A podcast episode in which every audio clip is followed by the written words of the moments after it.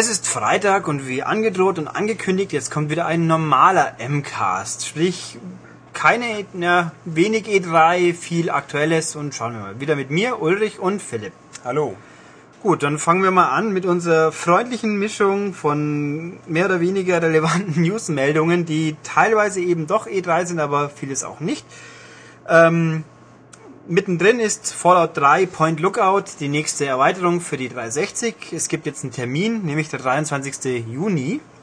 Und auch einen kleinen Trailer gab's, der sah sehr, sehr cool aus, so mit ähm, ja, Sumpflandschaft, ein bisschen so New Orleans nach Wirbelsturm mäßig, mit un, so ein bisschen untot aus, die Typen. Also es ist Fallout 3, aber es wirkt weniger wie radioaktive Endzeit, als mehr so, ähm, na, wie soll ich sagen, gruselig, mysteriöser Sumpf und alles.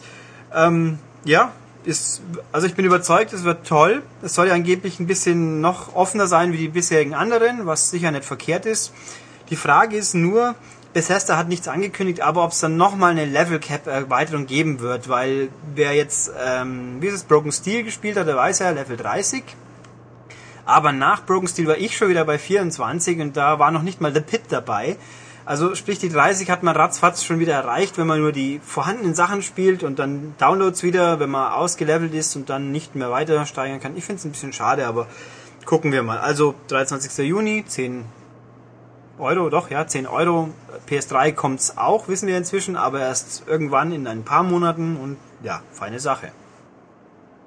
Ja, okay, nächstes Thema. Ascaron, es war einmal. Der, der deutsche Entwickler Ascaron, worüber wir im, ja, vor einigen Wochen gesprochen haben, äh, hatte Insolvenz angemeldet und jetzt ist rausgekommen, ja, es, es wurde kein Käufer gefunden und Ascaron wird jetzt oder ist zerschlagen. Ähm, das heißt, die Vermögenswerte werden jetzt verramscht. Calypso hat sich die Rechte gesichert an Alttitel, also ja, sowas wie Anstoß zum Beispiel, die Namensrechte und Sacred ähm, 3? Ja. Oder auch nicht? Vermutlich. Ähm, naja, auf jeden Fall Ascaron äh, quasi nicht geschafft. Mitarbeiter sind alle entlassen. Und ähm, ja. Okay, dann gab's dann auch, die hatten noch eine Schwestergesellschaft in Aachen. Ähm, die heißen, wie heißen die? Studio 2, genau. Und die mhm. arbeiten weiter an Sacred. Also es, die hatten, als Insolvenz angemeldet wurde, ein Add-on angekündigt und Sacred 3 eben. Äh, das Add-on Ice and Blood wird weiterentwickelt und soll auch im Herbst noch rauskommen. Für PC zumindest. Für PC, genau. Ähm, also das lebt weiter, aber der Name Ascaron ist äh, momentan verschwunden und wird so schnell nicht mehr auftauchen. Dafür haben wir jetzt Calypso und Calypso ist was, wer, wie? Äh, ein, ein Publisher vorrangig auf dem PC-Sektor. Äh, die haben ziemlich gute Spiele in petto. Also ähm, Seville haben die zu Weihnachten rausgebracht, ein sehr lustiges Adventure. Äh, Sins of a Solar Empire, ein, ein Weltraumstrategiespiel, was ich mehrere Wochen lang gespielt habe und irgendwie immer noch nicht verstanden habe. Also hm. ganz so, so, ein Hardcore-Strategiespiel ist das. Und ähm, Imperium Romanum haben die auch gemacht, also einigermaßen bekannt, Aufbaustrategie. Also auf dem PC haben die gute Spiele rausgebracht, deswegen macht das Sinn, dass sie sich jetzt auch die Rechte von Ascaron-Titeln gesichert haben. Denn Ascaron ist eigentlich auch eher ein PC-Entwickler, nur mit Sacred auf Konsole quasi, ja, das einzige Konsolenspiel, was sie rausgebracht haben. Ähm, aber lustig noch zu erwähnen, vielleicht, oder lustig, traurig, tragisch, wie auch immer, Sacred 2 ähm, ist auch im Mai in den USA rausgekommen und da ist das Spiel sehr populär, oder die Reihe an sich. Und der zweite Teil hat es auf Andi auf Platz 1 geschafft. Kurioserweise ähm, gab es aber Lieferengpässe, das heißt, sie konnten gar nicht mehr, die haben irgendwie zu wenig Spiele in den USA ausgeliefert. Das ist schon irgendwie peinlich, muss ich sagen.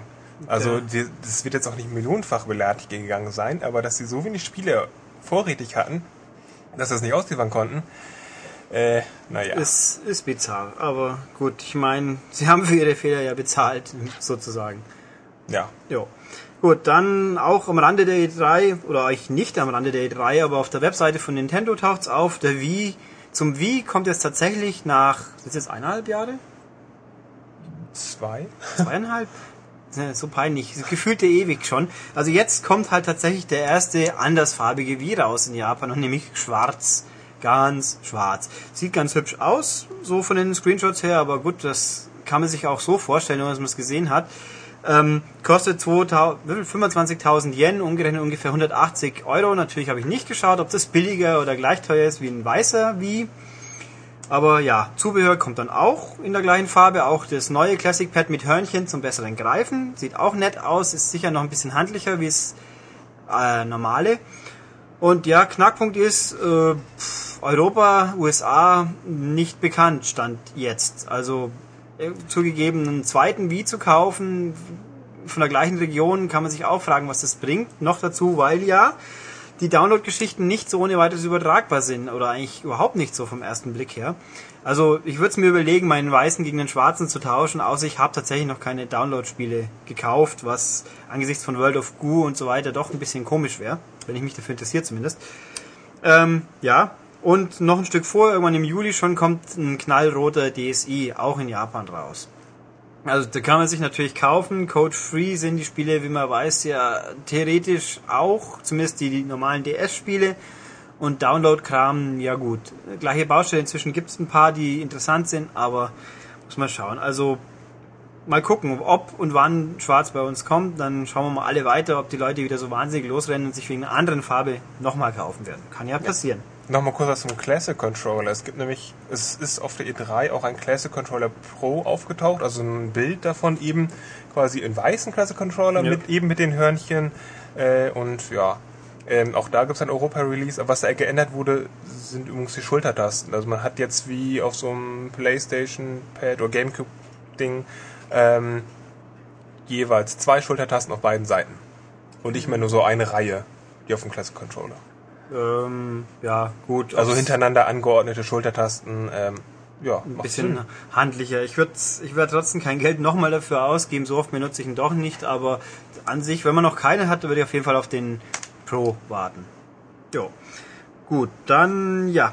Konami hatte Konferenz auch noch tatsächlich am, war gestern glaube ich, oder heute, am Mittwoch, also irgendwie mitten in der Messe.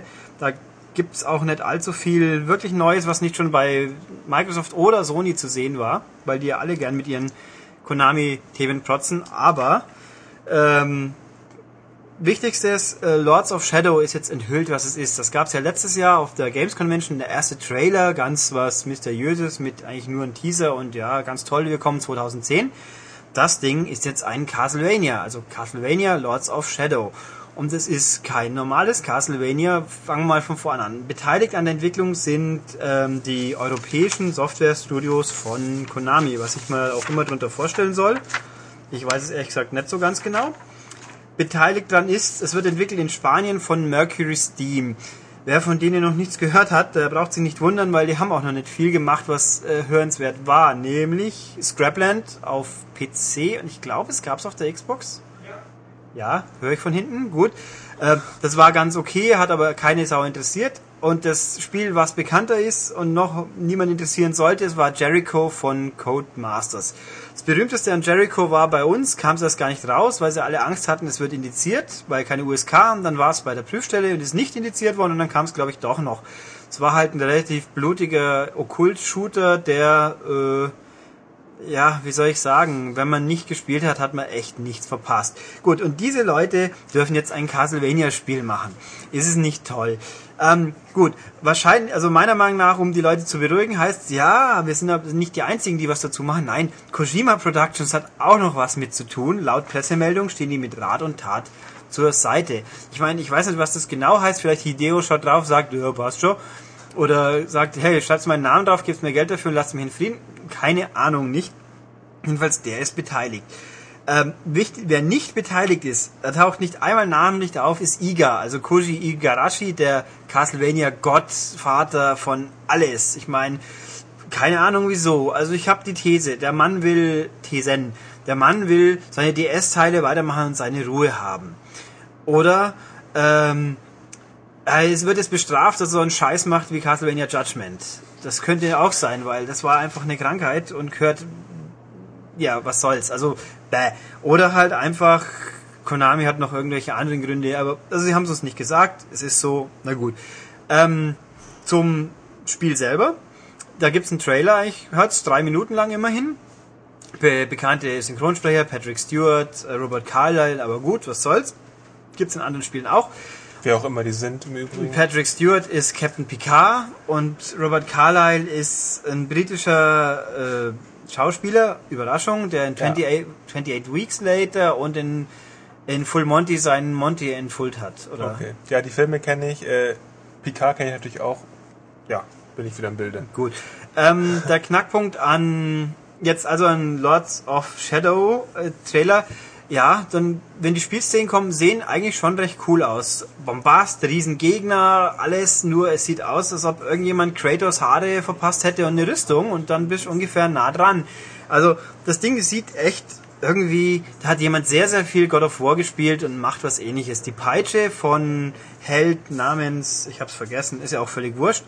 Ähm, die Peitsche funktioniert effektiv genauso wie die Klingenteile von Kratos was jetzt nicht schlecht ist, weil God of War ist ein gutes Vorbild, wenn ich schon was nachmache. Aber wieso es dann Castlevania heißen muss, äh, gut, klar, namenswert, aber es ist halt nicht das, was ich jetzt von dem Castlevania erwartet hätte. Es wird vielleicht ein doch ganz tolles Spiel. Ich meine, die Vorzeichen sind gemischter Natur, wie wir gerade bei den Entwicklern schon gemerkt haben. Aber es ist halt nicht das, was ein Castlevania war. Aber es soll ja auch eine äh, neue Richtung einschlagen. Ob das heißt, wir kriegen keine guten, tollen DS Castlevanias mehr, wir wissen es nicht, aber ja gut, ist halt so. Gut, ja, weil wir, wir schon, genau, wo wir schon bei God of War sind, sind wir auch bei Kratos, genau, der Held von God of War und der hat einen Gastauftritt in Soul Calibur. Ähm, es gab schon Gerüchte, dass er eigentlich mal in Soul Calibur 4 für 360 und PS3 erscheinen sollte. Oh, in 360 wäre cool gewesen, ja. Wie ein 360. Ja, Kratos in einem 360-Spiel, hui, da wär's rund gegangen. Ja, zumindest der so Calibur 4-Version, ja, hast du recht.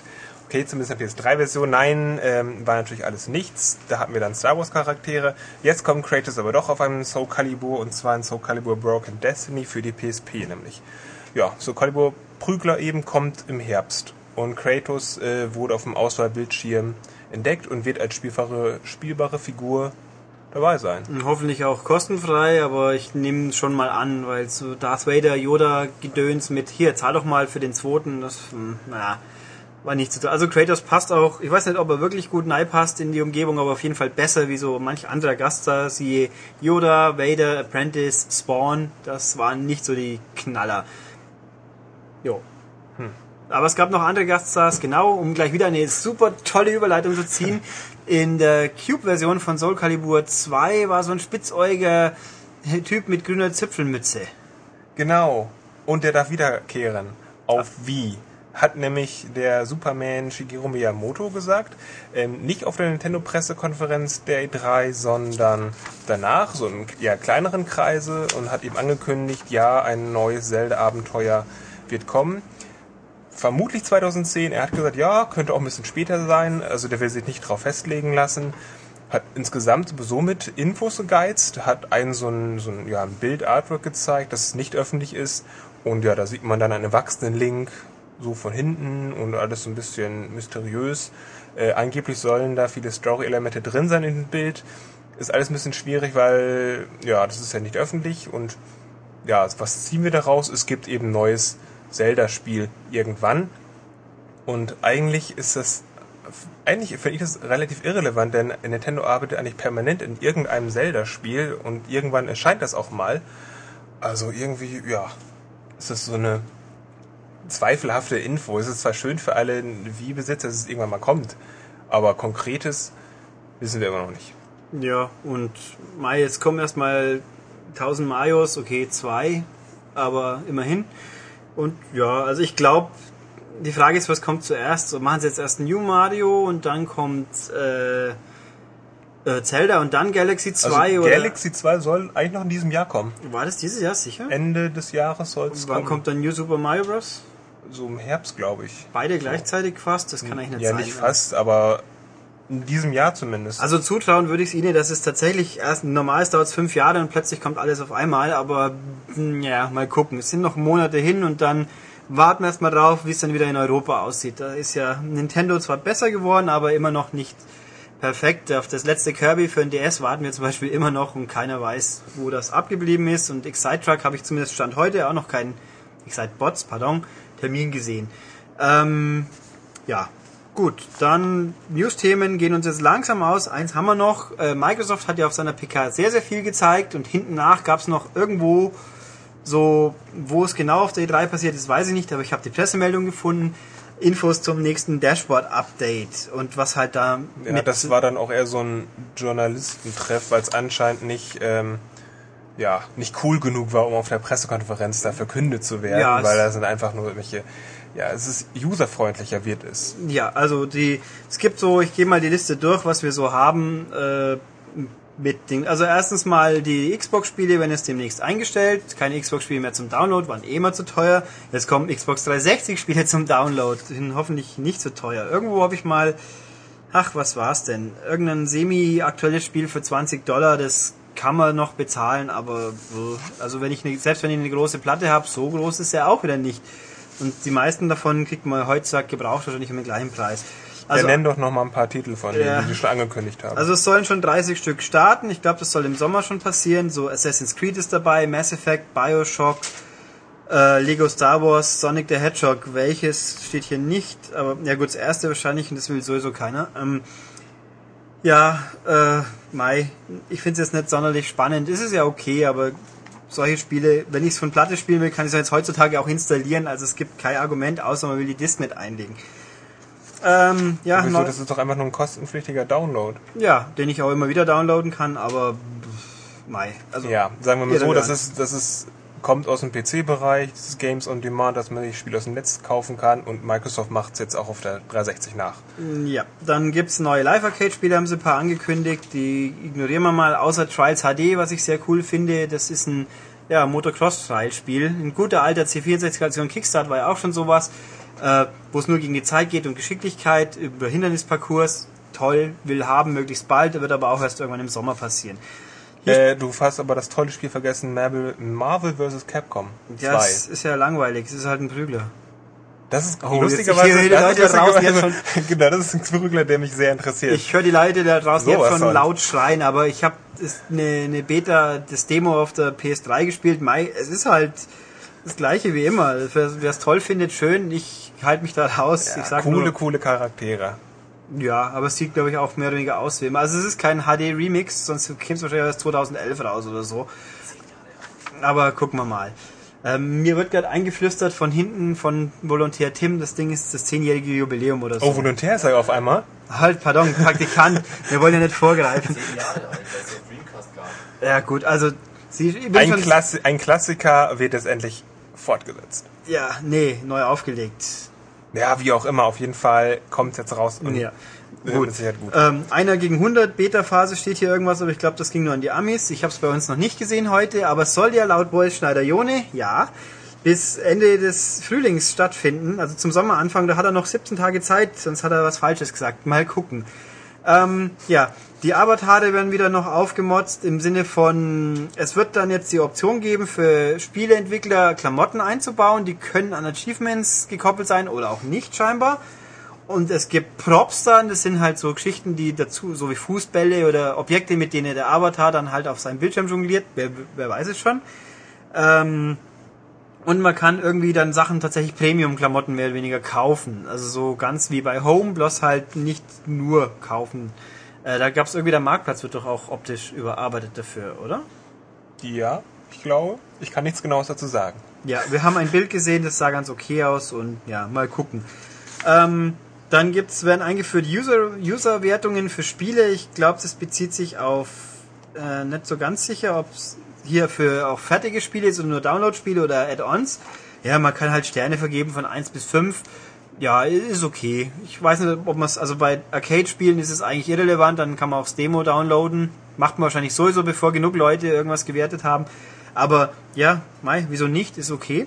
Ich finde es gut, weil ich möchte eigentlich nicht meine Festplatte vollmüllen und dann gucken, was ich, was jetzt interessant ist, was nicht. Wenn also Leute dann sich die Mühe machen, das zu bewerten und ich denen vielleicht vertrauen kann, ist doch okay. Dann ja. kann ich danach auswählen. Ja, wenn ich so lange warten kann, bis es Leute auch bewertet haben, okay. Ja, natürlich. Ähm, ja. In dem Zusammenhang downloaden, wer, wer fleißiger Downloader ist, kennt das Problem aktuell. Die, der Marktplatz braucht zwei Minuten, bis er endlich vernünftig aufgeht, weil jedes Mal die verdammte Downloadliste abgeglichen wird. Hier wird versprochen Performance Updates. Das soll es alles nicht mehr geben. Keine Zwangspausen beim Guide-Button drücken oder weil die Gamer Pictures von den Freunden nicht geladen werden oder was der Teufel, soll alles dann behoben sein. Ja gut, gucken wir mal, ob es wirklich so kommt, wie sie es jetzt versprechen. Ich hoffe mal schwer und dann ist es auch okay. Wann es also wann's genau passiert, weiß keiner so genau. Irgendwie Herbst scheinbar. Also es wird schon noch eine Weile dauern. Für dieses Update befürchte ich, aber ja gut. Ich Auf mein, jeden Fall ein rundherum Update eben des Dashboards und Sinn macht, genau. Ja. Ach so, äh, Jetzt wollte ich gerade sagen, für Leute, die noch nicht geschaut haben, aber ich kann es nicht bestätigen. Es gibt ein umsonst Perfect Dark Thema, dass man, ich weiß nur ob es mit deutschen Accounts auch funktioniert. Aber das gibt's jetzt gerade. Mal gucken, ist ganz hübsch. Ja. Ja, dann schmeißt du nochmal einen Perfect Dark. Ähm, die N64-Version kommt also jetzt auch raus. Genau, die kommt irgendwann raus äh, mit 1080p und 60 Frames. Da bin ich ja mal gespannt, ob die Texturen diesmal auch im Gegensatz zu Banjo Kazooie aufgehübscht werden. Ähm, und was in Deutschland natürlich passiert, müssen wir erstmal abwarten. Ich weiß gar nicht, ist das Ding, ich glaube, das ist nicht mal indiziert bei uns, aber rausgekommen ist es, glaube ich, auch nicht. Ja, weiß kein, müssten wir nachschauen. Moment, Tim, äh, Tim sag ich schon. Philipp, erzähl mal irgendwas, ich guck kurz nach. Ähm, okay, Ulrich guckt nach. Also so Perfect Dark, hm, äh, soweit ich weiß, äh, ich bin ziemlich sicher, so die Mutter von Golden Eye. Der Nachfolger von Golden Oh, der Nachfolger, Mist. Das war peinlich. Okay. Hm, ich wusste, es gab eine Verbindung damit. Ähm, auf jeden Fall Perfect Dark und Golden Eye auf N64 gelten als sehr, sehr, sehr gute äh, First-Person-Shooter. Genau, und ich habe auch gerade in unserem schlauen, allwissenden BPJM-Kurier nachgeschaut, Perfect Dark ist tatsächlich nicht indiziert, also... Das heißt, wir dürfen darüber reden, wir dürfen darüber Werbung machen und es kommt im Sommer. Ja, und vielleicht erscheint es aber wirklich, was steht hier? Bester Shooter 2000, sagt Tim. Systemübergreifend. Systemübergreifend bester Shooter äh, 2000 Perfect ja, okay, Dark. Okay, was gab's 2000 schon großartig? Das ist die andere Frage. Ähm, na gut, also die, es könnte kommen, wenn es nicht jetzt dieses Mal durch die USK fällt, aber das, naja, gucken wir halt einfach mal. Okay. So, äh, das war jetzt viel Kuddelmuddel. Wir schließen damit die News ab. Und holen doch kurz Atem. Ja.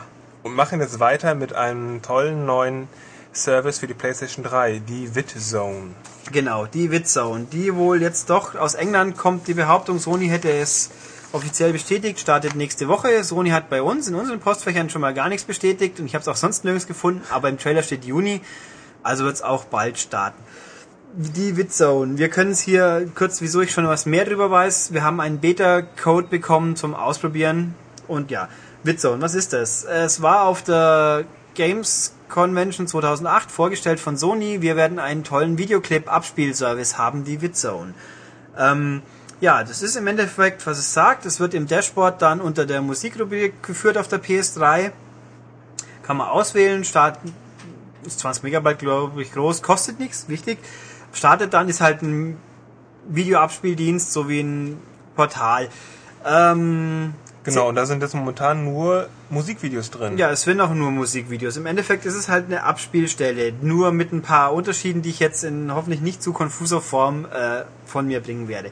Also was es nicht ist, man klickt nicht einfach drauf und sagt, spiel mal Musik und dann werde ich schon sehen. Es ist nicht ein Radio. Es ist ein Playlist-Abspieler. Es gibt, so im Startmenü gibt es ein paar Beispiele, Charts, Dancefloor-Empfehlungen, äh, die Klassiker weiß der Teufel, wo halt ein paar Lieder drin sind, klickt man drauf, die werden dann der Playlist bei der Now Playing, also jetzt abspielen Liste hinzugefügt und werden der Reihenfolge nach abgenudelt. Ich kann einstellen, Zufallswiedergabe oder Wiederholung, ist allerdings äh, bisschen komisch versteckt in der Menüführung, das schon als Einwurf. Menüführung ist ein bisschen konfus, meiner Meinung nach. Und ja, dann werden die halt live gestreamt. Man sieht im Bildschirm, unten ist ein kleiner Balken, sagt, so viel habe ich vorgestreamt, so viel bin ich gerade am Abspielen. Also ich habe es daheim probiert mit einer 16.000er Leitung, das ging recht ordentlich. Lags oder sonstige Hänger sind nicht so oft passiert, aber kann nicht sagen, wie es Performance mit schwächerer Leitung ist. Ja, dann kommt der Clip. Wahlweise in dem Fenster links auf dem Bildschirm, rechts hat man die Menüführung und alles mögliche oder mit Vollbild. Bildqualität der Clips an sich ist, ja, ordentliche Streamqualität. Die neueren sind auch tatsächlich gar nicht so schlecht. Ältere werden irgendwie, sind komisch hochgezoomt und wirken recht pixelig, also mit Monsterpixeln. Es ist jetzt kein Drama, aber in Vollansicht auf dem großen Fernseher vielleicht nicht ganz so ideal. Ähm, wo mache ich weiter? Frag mich irgendwas. Ähm hm, mir fällt gerade nur ein, warum wird das kostenlos angeboten? Natürlich, weil Sony darauf Werbung macht, also Spielewerbung. Gesehen habe ich Auch, Battlefield ja. 1943 und Call of Juarez. Ja, das sind. Also es gibt so Werbebanner. die Banner, die wir jetzt noch haben, sind auch irgendwie Dummy. Da wird nicht auch noch beworben, die Demo von Mirror's Edge downzuladen. Ich A, weiß ich gar nicht, ob es ein Demo gibt. Und B ist das Spiel natürlich ein bisschen älter, aber gut, EA wird sich auch freuen, wenn sie noch ein paar mehr verkaufen. Ähm, nee, Werbung, ja, also es ist in dieser generellen Übersicht, wo Menü und äh, Musik sind, Clip, außenrum ein, zwei Werbebanner, die halt bestückt sind, wie oft die und wie viele Werbepartner, das ist schwer zu sagen, weil sie Beta-Phase. Aber stört da nicht weiter. Bisschen, bisschen auffälliger ist es, wenn man in die ähm, Clips geht. Also wenn man Vollbild macht, dann taucht unten immer so eine Einblende ein, äh, Künstler, Songtitel und rechts ist so ein Werbebanner. Und das blendet ein und aus. Und so, ich sag mal, alle 20, 30 Sekunden ist es wieder reingekommen und liegt dann halt so unter im unteren Bildschirm fünftes Mal über dem Clip und dann wieder, dann weiß ich wieder, wie der Clip heißt, wenn ich die letzten 30 Sekunden vergessen habe und rechts ist das andere Werbebanner. Also, ist, wenn es so ist wie in der Beta-Phase, relativ häufig. Ich finde es jetzt trotzdem nicht dramatisch, weil vor allem ist es halt immer noch umsonst. Ähm, weitere Sachen, die ich dazu sagen möchte in meinem lose. Sag doch einfach mal, was, was bringt mir das? Ist das jetzt cool? Ja. Ähm, okay, ich halte es beschränkt für cool, natürlich, weil ich keinen Einfluss darauf habe, was für Videos Sony da drauf stellt. Das Und das sind richtig. natürlich sehr massenkompatible ja, Videos. Äh, beziehungsweise Sachen, die man auch wieder natürlich gar nicht kennt. Gut, ähm, gut, also wie Philipp schon sagt, man hat keinen Einfluss darauf, was sie draufstellen, aber es wird einem nichts vorgesetzt. Man muss immer erst alles auf seine Playliste setzen, man kann sich eigene Playlisten anlegen. Es gibt halt Empfehlungen, so hier die 100 tollsten Dance-Clips dann oder Metal-Clips oder Pop-Clips. Ähm, Ach, Metal Clips gibt's da? Ja, da gibt's auch Rock und alles. Also es ist schon alles irgendwo vertreten. Ich weiß nicht, die Gewichtung ist schwer zu sagen. Der Werbetrailer sagt 10.000 Songs. Aktuelle Songs. Also ich habe auch ein paar ältere Sachen gefunden. Also Element Dance ist schon 20 Jahre alt und cool, aber mehr so New Wavig auch. Also ich find's toll.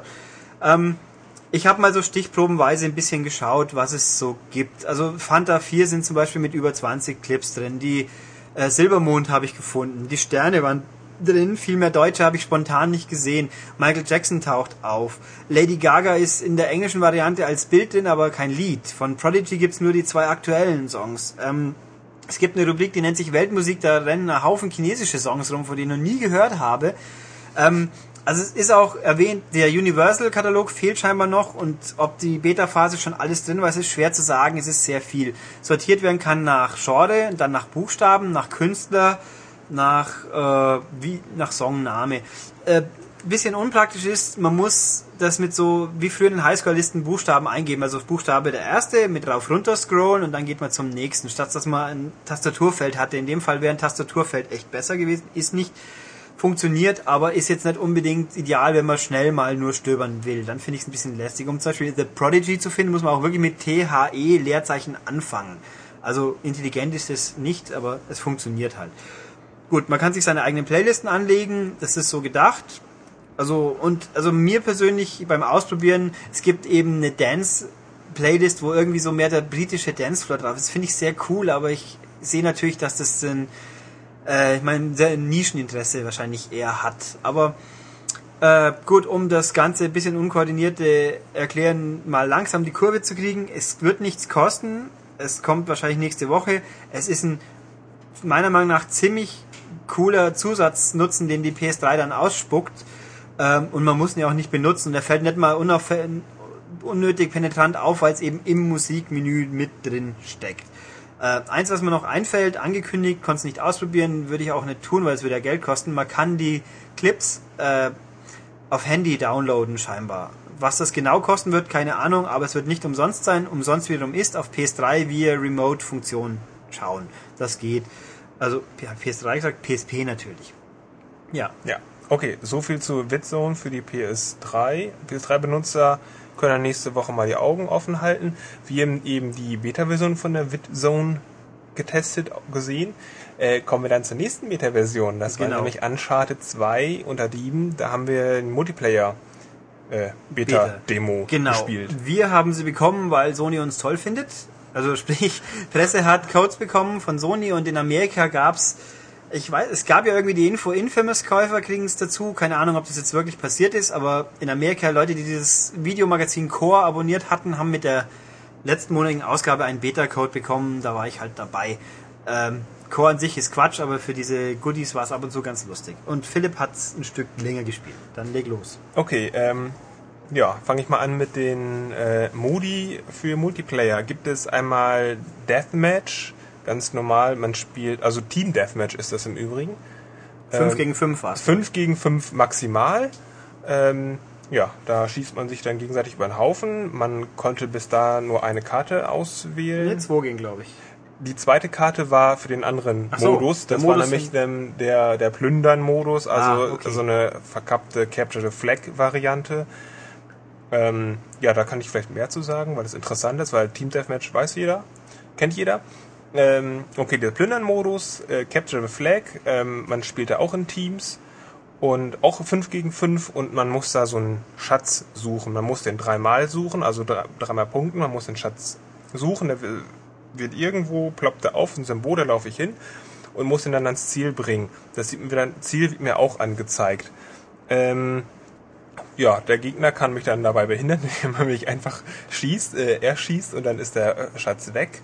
Äh, der Clou ist, ähm, in Uncharted, auch im Solo-Modus kann man viel klettern und hangeln und da viele machen. Und das wird dann da auch genutzt, indem man zum Beispiel dann seine Kiste schleppt und dann ja, muss man ans Ziel und dann sieht man, oh, das Ziel ist irgendwie auf so einem Abhang und was mache ich mit der Kiste? Die kann ich nur hochwerfen oder muss ich hochwerfen, muss dann hochklettern. Das heißt, man ist ein leichtes Ziel.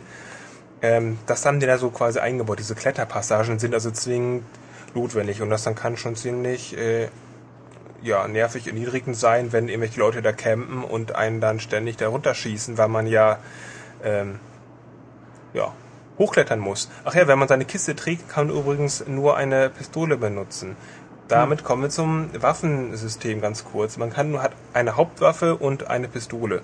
Ja, die Hauptwaffe sind alle möglichen äh, Gewehre, AK-47, M14, Pumpgun, also das gängige, ja, die gängigen Waffen. Ähm, dritter Spielmodus ist ein Koop-Modus. Ähm, spielt man mit maximal drei Leuten und das sind so veränderte Level vom Solo-Modus ähm, mit mehr Gegneraufkommen und man muss sich da so gegenseitig helfen. Äh, hat mir persönlich am meisten Spaß gemacht. Ja, Ja, kann Ulrich bestätigen. Ja, hat mir auch am meisten Spaß gemacht. war lustig. Genau, man läuft da eben durch so Levels rum, ähm, dann bleibt man da irgendwo stehen an so einem gewissen Punkt und dann kommen da ein paar Gegnerwellen an. Äh, ja, und die schießt man dann zu dritt quasi über den Haufen und dann geht wieder weiter und dann gibt es bestimmte Punkte. Ja, genau. Die sind, da springe ich Ja, jetzt einfach mal rein. rein.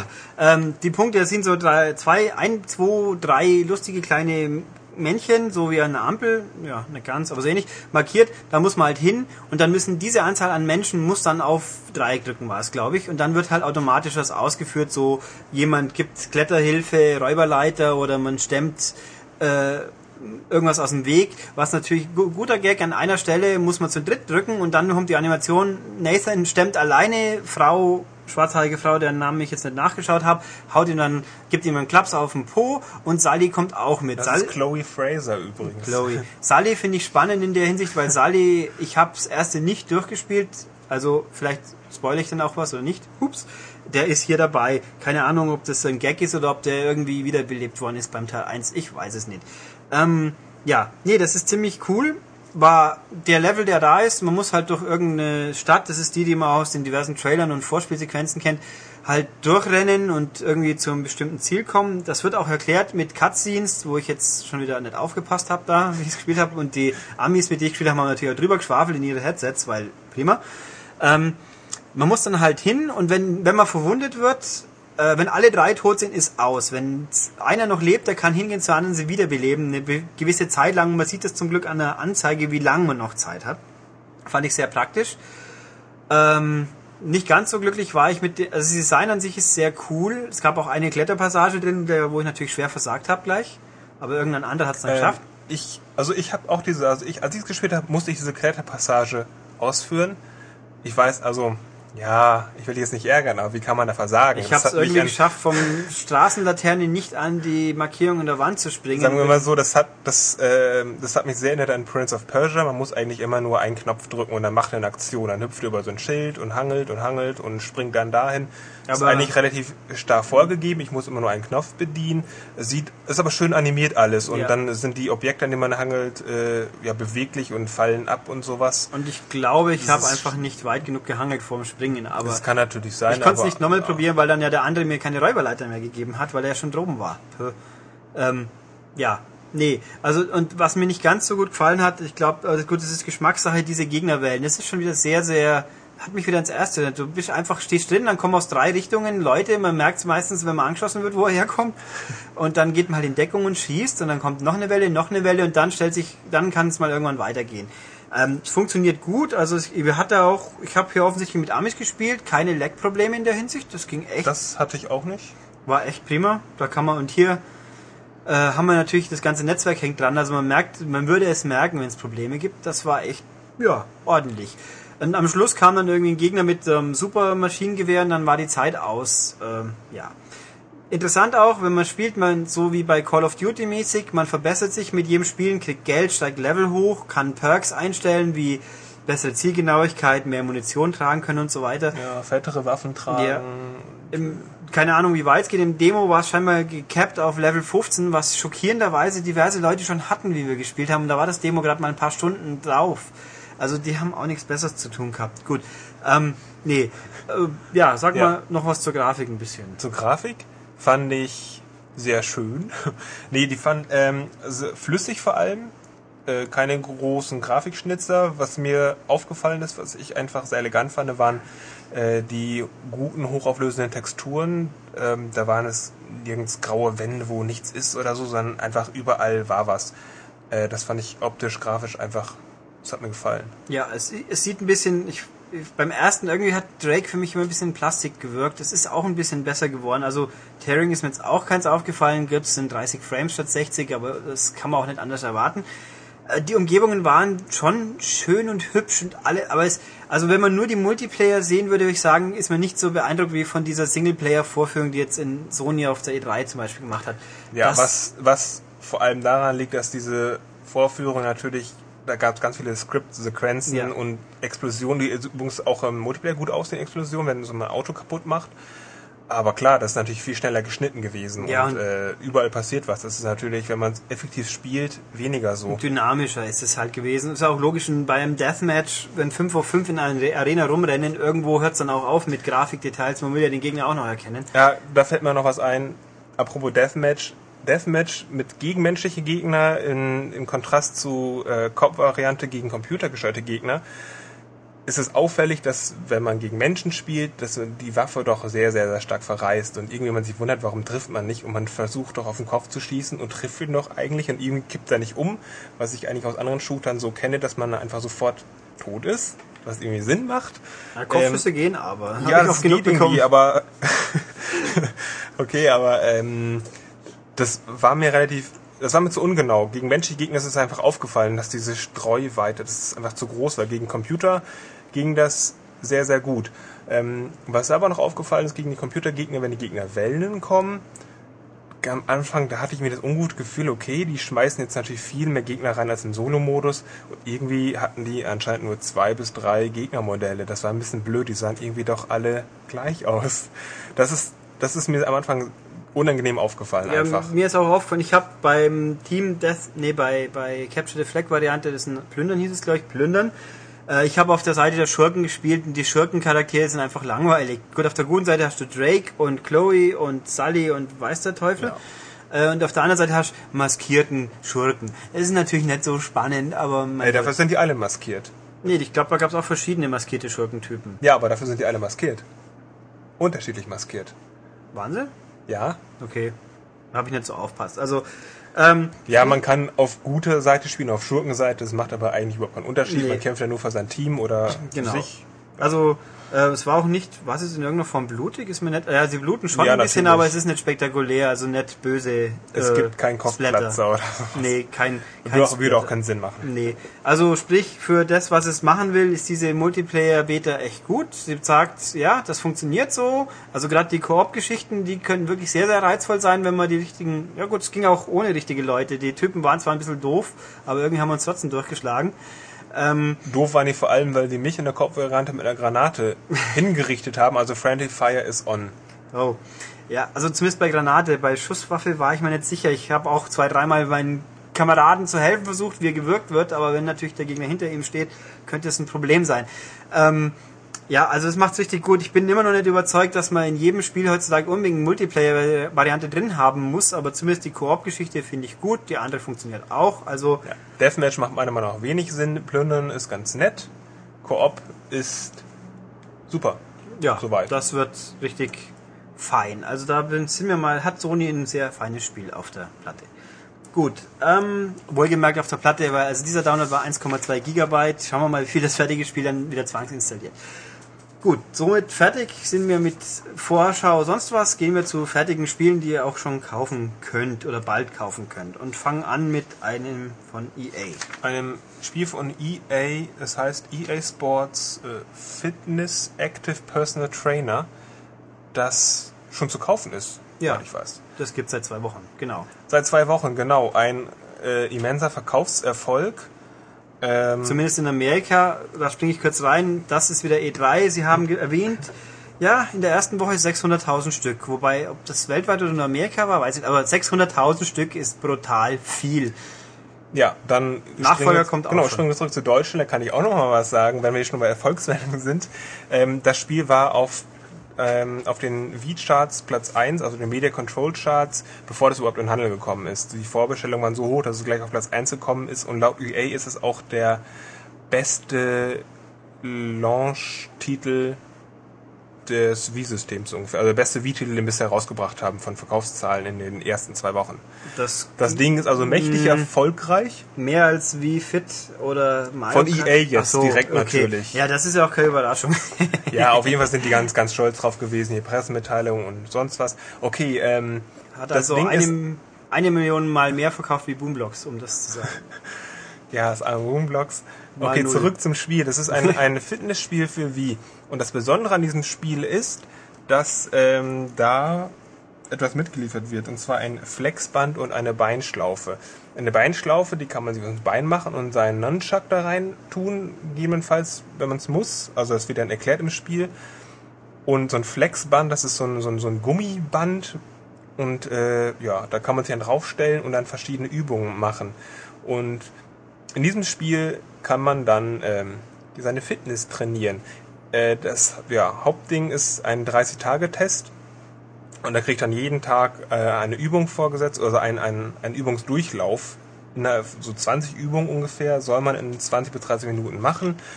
Und die sind sehr vielfältig, die Übungen, und machen auch Spaß und sind teils anstrengend, wenn man nicht trainiert ist.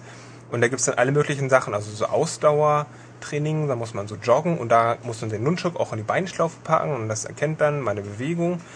Ähm, ja, so sowas wie halt Kniebeugen, so Bizeps-Curls mit den Flexband eben und Da fällt mir, viele verschiedene Übungen. wenn ich jetzt meinen Nunchuck in diese Schlaufe stecke, wo habe ich die Remote in der Hand? In der Hand, genau. Okay. Ähm, was, das, ich bin Linkshänder, mir ist aufgefallen, ich muss das, die Remote immer in der rechten Hand halten, das kann ich nicht umstellen, was für mich am Anfang ein bisschen verwirrend war, weil ich es eigentlich in der linken Hand halte und deswegen glaube ich die Eingabe nicht ganz korrekt war. Also ich kann irgendwann habe ich es einfach an, die Rech in der rechten Hand gehalten, dann ging's. Okay, dann macht man verschiedene Übungen, die sehr abwechslungsreich sind. Also gibt so Kraftübungen und Ausdauerübungen immer im Wechsel. Dann gibt es dazwischen so, so Minispiele, die aber nur auf ja, die meine Muskeln quasi trainieren sollen. Das, das Spiel an sich ist, steht weniger im Vordergrund. Ja, das kann ich dann 30 Tage machen. Meine Kalorien wird gezählt und ähm, was das Spiel hervorragend macht, ist die Erklärung. Jede Übung wird erklärt durch meinen äh, persönlichen Trainer. Zwar einmal durch Stimme und einmal auch durch so ein kleines Video. Ähm, das ist ein Video mit echten Menschen oder mit einem echten Menschen und eben kein, keine Mie. Und äh, das macht das einfach das Ganze ein bisschen seriöser und wird auch extrem gut erklärt. Also man kann in diesem Spiel nichts falsch machen und die Übungen funktionieren auch. Es wird alles gut erkannt und äh, ich bin, was als, als Fitnessspiel, äh, wenn ich es als Fitnessspiel sehe, bin ich da begeistert, was das Ding macht. Ähm, Funktioniert, super. Wie, wie ist eigentlich Balance Board? Wird unterstützt? Das, ja, genau, das Balance Board wird unterstützt und man kann das ähm, an jedem Trainingstag kann man es einstellen, ob man es haben will oder nicht. Also es ist nicht zwingend erforderlich. Aber es kann es natürlich nehmen, dann kann ich da, äh, welche Dehnübungen zum Beispiel sind dann da, ja, werden irgendwie anders gemacht, also wird, wird besser einfach alles, äh, wie soll ich Mhm. sagen, trainiert, angepasst, wie auch immer. Auf jeden Fall wird aber, es wird nur die Kalorien im Übrigen immer angezeigt und wie viel ich verloren habe, also so ein, so ein BMI wie bei WeFit oder sowas, so, so ein, sowas gibt's nicht. Ähm, ja, äh, lustig, aber nach dem Anfang, vor jeder Übung muss man, äh, vor jedem Tag kann man so zehn Fragen beantworten. So im Sinne von, wie viel Wasser hast du gestern getrunken, hast du geraucht, hast du dich bewegt, wie, wie viele Stunden hast du gesessen? Und dann wird da so, wird der Tag für mich berechnet, so welche Übung ich denn machen soll. Wenn ich den ganzen Tag gesessen habe, was ich eigentlich jeden Tag mache, weil ich im Büro rumhänge, dann muss ich einfach viel Cardio-Training machen, also Ausdauertraining. Also das Ganze, aber es ist also, ich habe ja nur so im Vorbeilaufen gesehen, also Grafikstil haben wir festgestellt, ist mehr so echt, also mehr ernsthafter. Genau. Nicht, und auch die, der Aufbau, es ist ja so weniger so auf, also Party-Tauglichkeit in irgendeiner Form eher auch nicht, oder? Es ist eigentlich schon wirklich mehr so Edutainment, sag ich schon fast. Genau. Ähm, man macht ja seinen 30-Tage-Test oder man kann auch sein eigenes Spiel machen. Dann kann man auch sagen, ich will jetzt nur diese Minispiele spielen, aber die Minispiele sind weniger Spiel als mehr dann doch Übung. So, dann geht's einfach nur darum, dass ich meine Arme und Beine irgendwie so strecke und dann sehe ich natürlich, dass man Mensch zum Beispiel so am Ball greift und den wirft, aber Spiel an sich ist eigentlich wenig. Es wird mir vorgegaukelt, dass es ein Spiel ist. Ähm, ja, Also weniger wie fit in der Hinsicht. genau. Wobei die Partyfunktion bei wie fit war ja auch nicht existent, stimmt. Ich weiß noch immer, wer springt am weitesten beim Skispringen? Immer die, die Mies durchwechseln, furchtbar. Nee, das ist, ja, reizvoll. Was kostet der Spaß? Ganz normal, extra? Oh, gute Frage. Äh, ich, soweit ich weiß, ganz normal 50 Euro, glaube ich. Ist Ja. auch so ein großer Karton, also wer es im genau. Regal sucht, das ist keine Mit der, normale tollen, mit der tollen Beinschlaufe, die man auch benutzen kann, wenn man irgendwelche Western-Spiele spielt, so als Halfter. Au. Autsch. Ähm, nee, also feine Geschichte, Riesenerfolg für EA. Es ist faszinierend, dass es jemand außer Nintendo schafft, sowas zu verkaufen, weil es gab ja mal einen, ah, wie ist es, Lauftrainer von Ubi, das irgendwie so einen Stein simuliert, so Platsch, Sink, niemand sieht's. Aber Ja, also, also es gibt schon eigene Fitnessspiele. Aktuell beschäftige ich mich damit auch zufälligerweise, wer weiß warum. Ähm, auch von den ganzen Fitnessspielen, die momentan rausgekommen sind, auch im Vergleich zu wie fit ist das EA-Spiel momentan das, das Spiel, was am ehesten meine Fitness trainiert. Ja, gut, das gucken wir mal. Nintendo macht ja noch den Lauftrainer für den DS. Wenn noch haben sie uns nicht gegeben, aber es wird jetzt jede Minute, jeden Tag soweit sein, dann werden wir es auch noch Es ist analysieren. natürlich auch keine Überraschung, wenn ich sage, dass der Lauftrainer eigentlich nur ein verkappter Pedometer ist. Ja, so wie das Ding von Ubi gab es auch schon mal, aber Genau. es kann ja zumindest interessant sein. Gut, eh, weg von Fitness hin zum Musikerleben, nämlich auch noch ein EA-Spiel kommt in, ich glaube, zwei Wochen raus. Rockband Unplugged. Weil, wieso Unplugged? Ja, weil man die Instrumente abgestöpselt hat. Das ist nämlich die PSP-Version. Und das ist, also auf den ersten Blick, es ist ein wirklich vollwertiges Rockband. Sprich, es hat, wie viele Songs haben wir? 40 Songs. Knapp 40 und Songs. Neun exklusive, aber die sind nur zeitexklusiv. Ja, die sind nur zeitexklusiv, aber es sind lustige Sachen dabei, wie zum Beispiel Blätter, Blätter, Blätter äh, von den Jackson 5 ABC, also mal was äh, doch ziemlich poppig, souliges und Ja, viel so ein Rock-Pop-Kram, den ich ganz gerne höre. Ja. Ich sag einfach mal, was haben wir hier? Blink 182, Ja, Foo. Fighters, A-Fi ist dabei. Ja, Ähm. Nirvana, Weezer, so ein, so ein rockiges ja, Zeugs. also äh, Tenacious D ist auch wieder mal was dabei, Jack Black. Sagen wir mal so, die, die, die Songliste ist echt cool. Das Die ist- Problem ist nur, z- zumindest habe ich dieses Problem, ähm, dass die besten Songs nützen mir in diesem Spiel nichts, weil ich nicht das Gefühl habe, quasi Musik zu machen oder Musik Nee. zu spielen. Also es ist eben kein Musikmachen mehr, weil wo kein Instrument ist, kann ich auch nicht draufschlagen oder oder kniedeln oder Noten drücken. Ähm, die Steuerung ist jetzt im Endeffekt wie die früheren Harmonikspiele Amplitude und Frequency auf der PS2. Und wie sind die? Die, ja, das ist eine gute Frage. Ich war immer der Meinung, die waren so mittelprächtig. Andere Leute fanden sie super toll, aber ich bleibe dabei, die waren mittelprächtig. Ähm, das Konzept kurz. Man hat bei diesem Spiel auch, also bei Rockband Unplugged, Bass, Gitarre, Drums und Gesang. Aber das sind repräsentiert durch eine Notenbahn auch, auch Gesang in diesem Fall, wichtig, die auf einen zukommt, mit jeweils vier Noten. Die werden Also wir haben vier Na, Notenbahnen. Genau, nebeneinander, die man seitlich mit den Schultertasten durchscrollen kann. Auf der Notenbahn, die ich dann vor mir habe, spiele ich mit oben, links und zwei Knöpfen. Sind jeweils, kann man auch umlegen, halt die entsprechende Notenfarbe. Habe ich, dann wird eine Passage eingespielt, habe ich die halt so drei, fünf Sekunden, wie auch immer ist. Treffe ich da alle Noten, spielt dieser Song eine Weile, diese Spur automatisch eine Zeit lang weiter. Dann kann ich mich um eine andere Spur kümmern und so halt nach und nach alle Instrumente anschalten und dann immer durchwechseln. Und möglichst gut treffen, so komme ich ans Ende des Songs.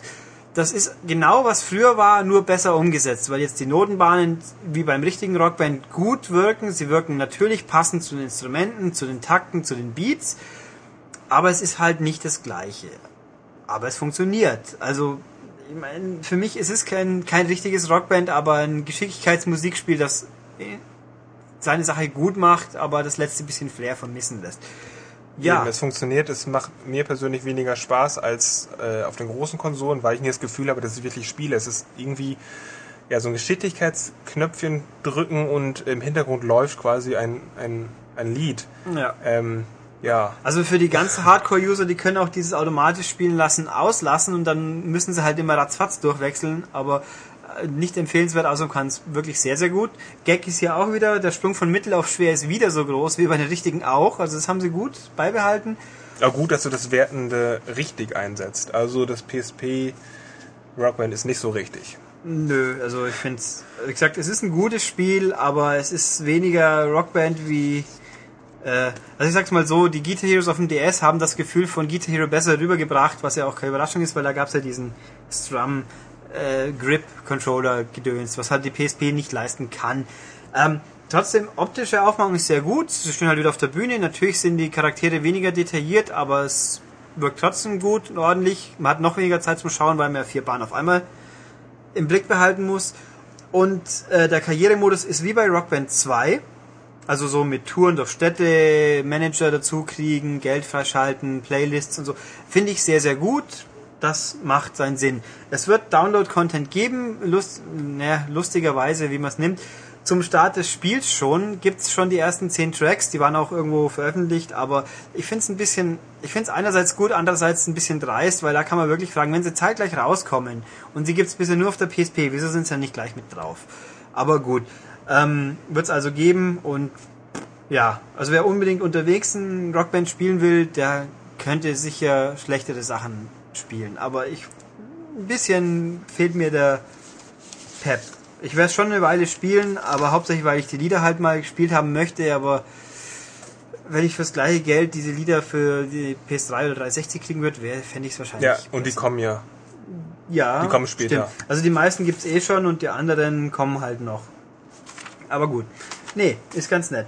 Gut, damit sind wir fertig mit den großen Teuerkaufspielen. Kommen wir zu den Download-Spielen. Da fangen wir an, weil wir nehmen, wie mal erwähnt, am Donnerstag auf. Sprich, ich kann die neuen kommenden Wii-Spiele noch nicht testen. Kommt dann nächste Woche.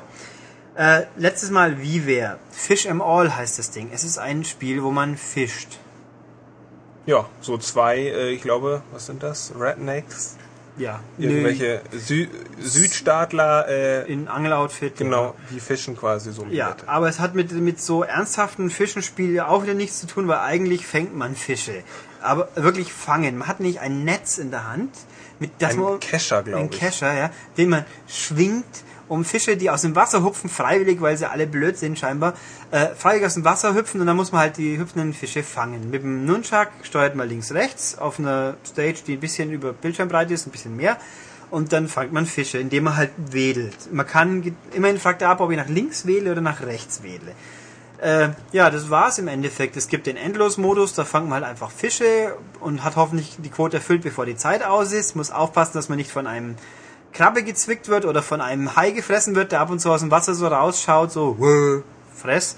Was ich muss völlig merkwürdig bizarr finde, dass man immer an solchen irgendwelchen Seen steht. angelt und steht und die ganzen Fische, verschiedenfarbige Fische so rausspringen und irgendwann kommt so ein Riesenhai an und Aber man hat einen Hai, genau. Ja, versucht mich zu beißen, so Hai, Hai. ganz merkwürdig. Ja.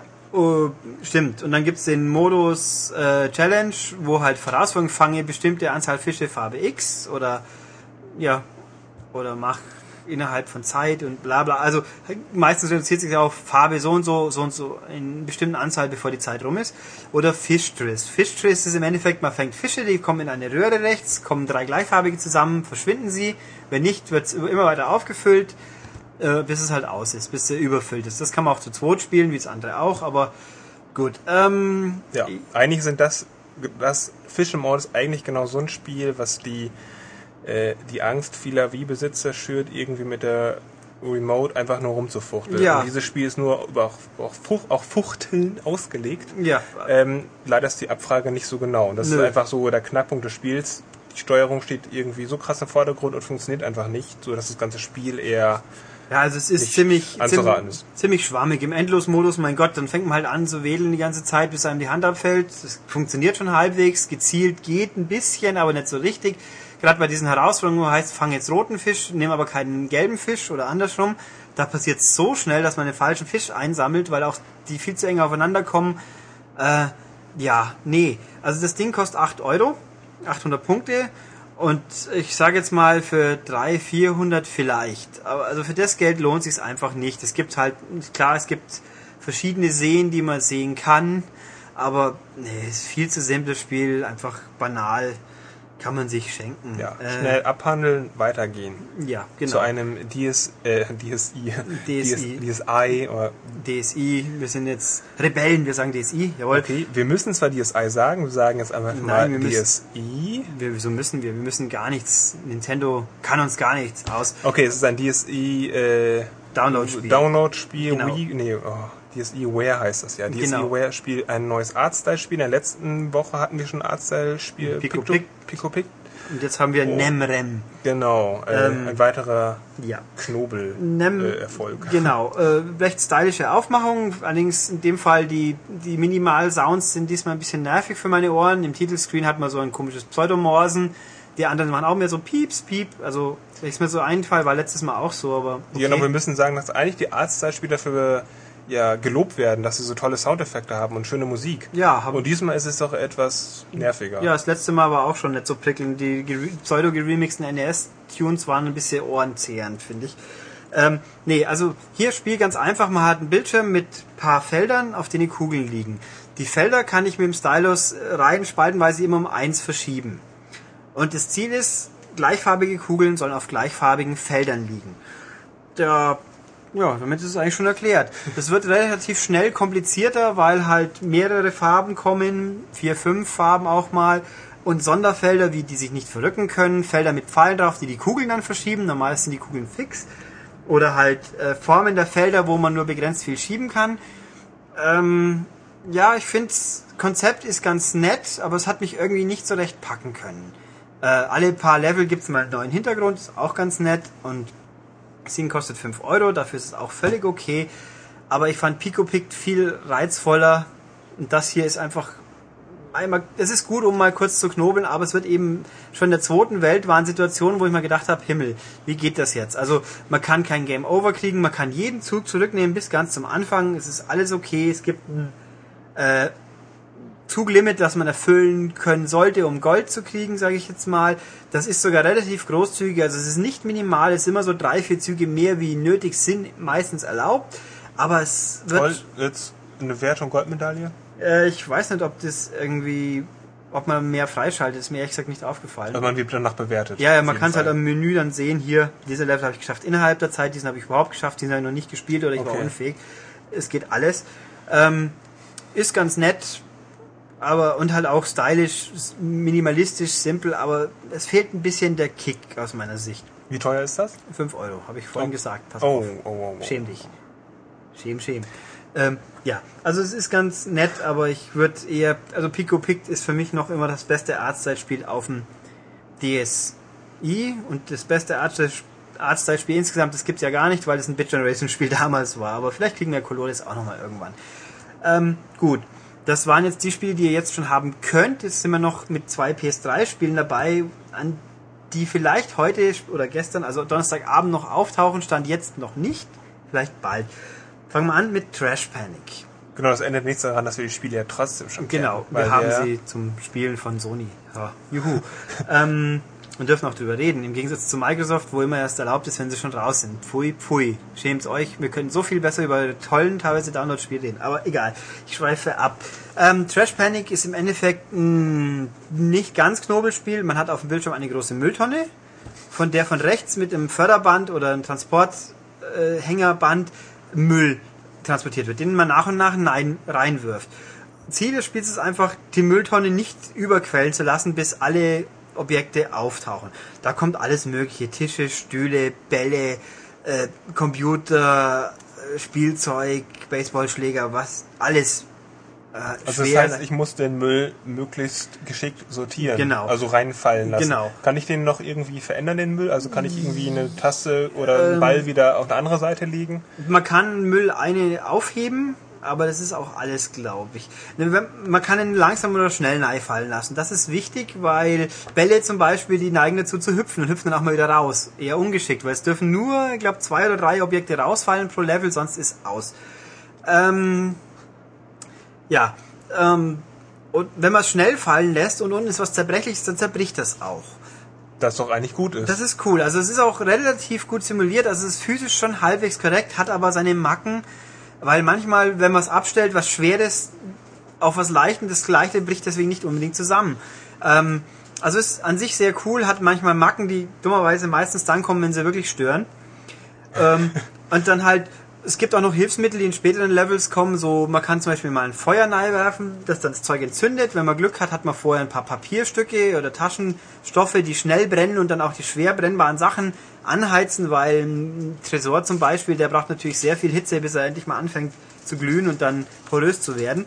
Es gibt so komische äh, Konzentratbälle, die, wenn, man, wenn sie in Wasser fallen, weil ab und zu kommen auch Wassergläser, dann sorgen die dafür, dass das Zeug rostet und auch wieder bröckeln kann es ist sehr, sehr coole Grundidee und ich habe es auch echt gern gespielt, aber es hat mich auch ziemlich geärgert, weil es einfach schwer ist.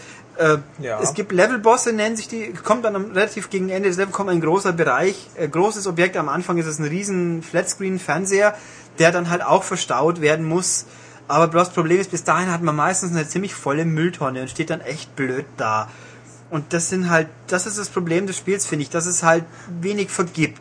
Und im Modus, wo man die einzelnen Level freischalten muss, wenn man kaputt geht, klar, man kann zwar restarten, aber es gibt keine Checkpoints, wenn man dann morgen wieder spielen will, nix, dann fangen wir wieder von vorne an. Ähm, es sind nur fünf Stages, aber die zu schaffen, ich glaube, das kostet viele Nerven. Oder viel Geduld oder beides. Also, ich finde es schade, ich finde es immer noch ein sehr gutes Spiel. Es soll mal fünf Euro kosten, wurde mir gesagt. Trash Panic, 5 Euro, wenn es auftaucht. Ich gesagt, es gibt auch inzwischen einen Trailer schon im PlayStation Store, der gibt einen recht guten Eindruck. Ähm, ich würde sagen, die 5 Euro ist es wert, aber man sollte sich bewusst sein, dass man nicht unbedingt jemals alles zu sehen kriegen wird, was geboten wird. Ja, ja.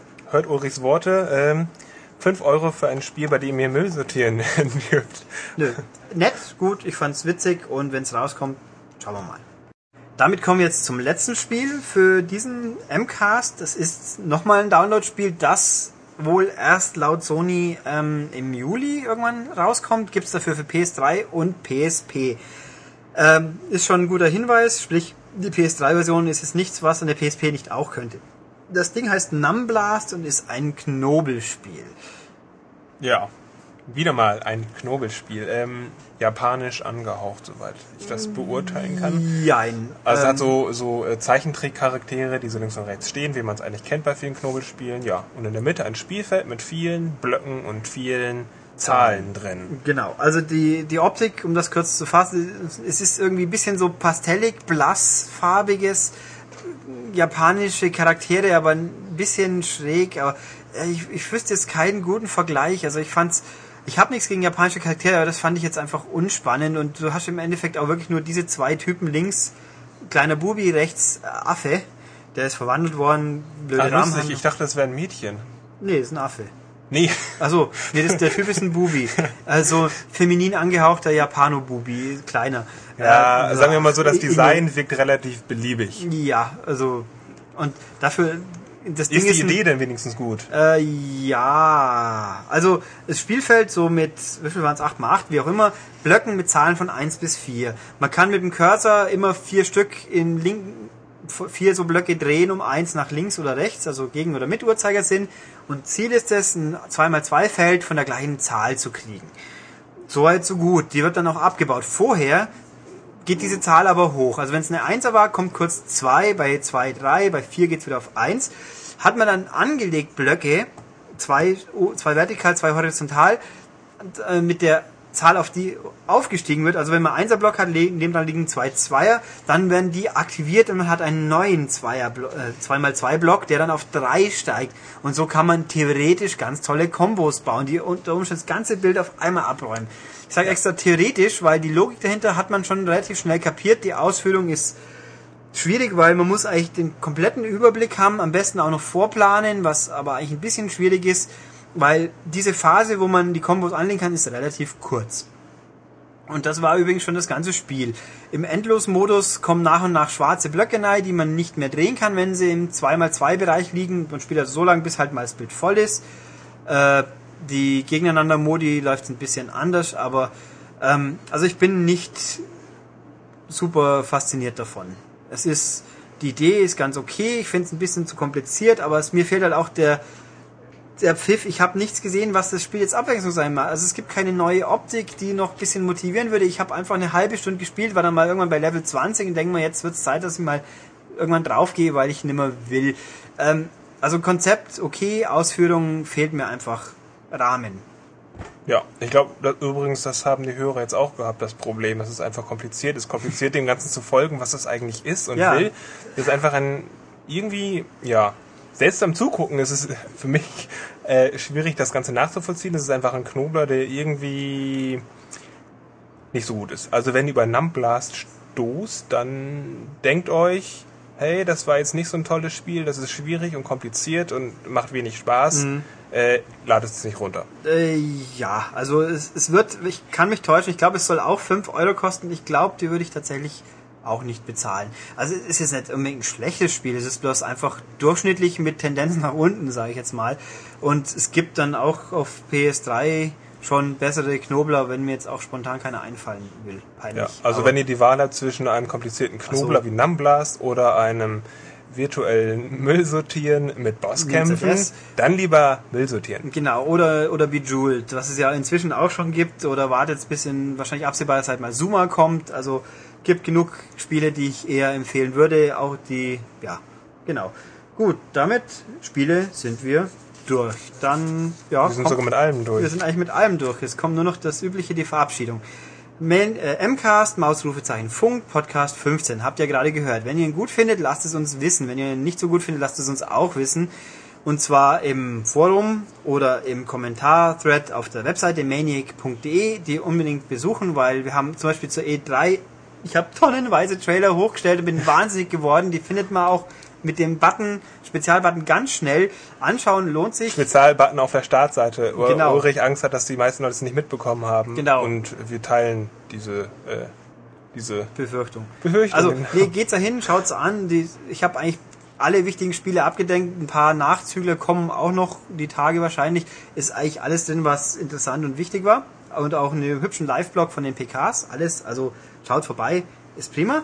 Ähm, oder schreibt uns eine E-Mail, podcast.maniac.de und ja, das und bei iTunes äh, realistische Bewertung bitte. Wir sind kein PC-Podcast und ich werde auch nicht weitersuchen, um PC äh, Fassungen abzusuchen. Also bitte, das war Was? Nee, ich fand den Kommentar eigentlich äh, sinnvoll.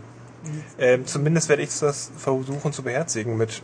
Also Ja. ob es jetzt auch Also, zufälligerweise für PC rauskommt, also ich, ich glaube, da kann ich mich erbarmen und das äh, mit angeben. ja, wenn wir es wissen, aber bitte als PC-Hörer kann man doch bitte nicht erwarten, dass, dass man in einem Videospiel-Podcast rundum informiert wird. Also das fand ich ein bisschen unfair, aber gut, immerhin Ja, das ist ein, na, ja, ich kann es schon verstehen, weil wenn jemand den Podcast hört und nur Spiel hat und sich fragt, so, hm, kann ich die überhaupt spielen? Gibt es das vielleicht auf Konsole? Weil sowas wie Fallout gibt es natürlich auf PC. ja, aber würde ich Sowas bei einem, Zelda natürlich in jedem Leben. ja, aber würde ich bei einem Nintendo-Podcast mich beschweren, dass die Leute nicht sagen, ob es eine 360-Version gibt? Ich nicht, weil ja. ich erwarte, da erwarte ich es nicht. Ich sag ja auch nicht zu einem Single-Format-Heft, hier, schreibt mir bitte gefälligst, ob es eine Umsetzung gibt für andere Konsolen. Das, Das ist ein schmaler Grad, weil wir ja auch über Spiele berichten, die auch auf PC erscheinen. Sowas wie Divinity 2 erscheint für 360 und PC, Ja. Venetica für 360 und PC, Sacred für 360, PS3 und PC. das ist schon richtig, aber trotzdem, ich, na, ich bin der Meinung, das war, hätte man auch so anregen können, um den gleichen Punkt abziehen zu müssen. Aber okay, ist halt so, Philipp wird's beherzigen. ich habe ich hab's wahrscheinlich gespeichert. Äh, ich habe es wahrscheinlich nicht beherzigt, weil meine Meinung habe ich jetzt auch gerade kundgetan, aber damit werden wir, glaube ich, alle leben können, weil wenn es heißt, für euch ist das nicht so viel Aufwand, das nachzuforschen, hey, für euch Hörer aber sicher auch nicht. Okay, gut, also unbekannter Mensch, der uns da bewertet hast, teilweise wird's beherzigt, teilweise vielleicht nicht, aber irgendwo... Hör einfach nur mir zu. Genau.